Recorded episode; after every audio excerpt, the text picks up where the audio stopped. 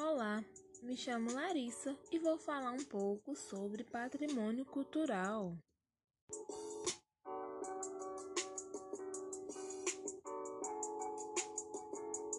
Afinal de contas, patrimônio cultural. Patrimônio cultural é um conjunto de bens culturais que eles são, eles possuem, né, um valor simbólico e histórico também.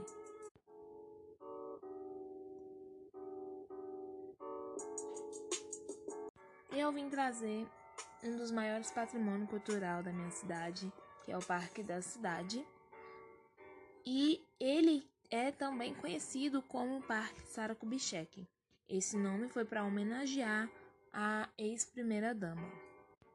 Ele é situado na Asa Sul, no plano piloto do Distrito Federal. Ele foi inaugurado dia 11 de outubro de 1978. Ele tinha o nome de Rogério Piton. E o parque possui mais de 4 milhões de metros quadrados. Com o urbanismo de Lúcio Costa e a arquitetura de Oscar Niemeyer e o paisagismo de Burle Marx, é também o maior espaço de área verde da América.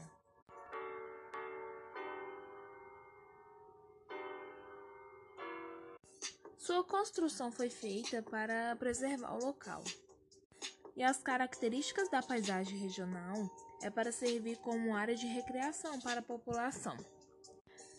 Ele é dividido em três áreas diferentes, que são área de recreação coletiva, construída por parques de diversões, circos, mini carros, quatro parques infantis e os prédios da administração área de feiras e exposições formada por uma área de 32 milhões de metros quadrados, que é cercada pelos pavilhões dos estados, pavilhões de Brasília, anfiteatro e quiosques.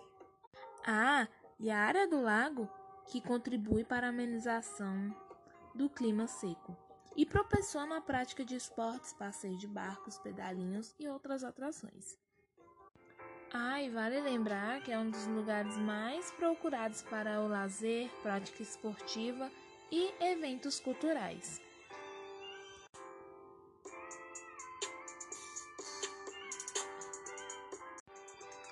Há espaços para a prática de ciclismo, corrida, patinação e kart, e entre muitas coisas, né? E periodicamente há exposições de artes, feira e encontros de diversos órgãos locais. Lógico que devido à pandemia, com todos os cuidados a serem tomados.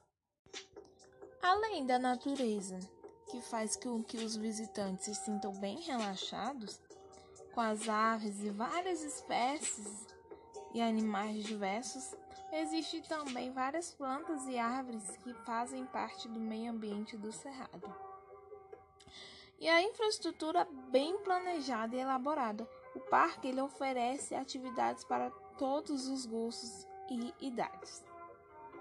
Uma curiosidade é que o parque ele já foi citado por meio da música de Eduardo e Mônica, do grupo brasiliense Legião Urbana.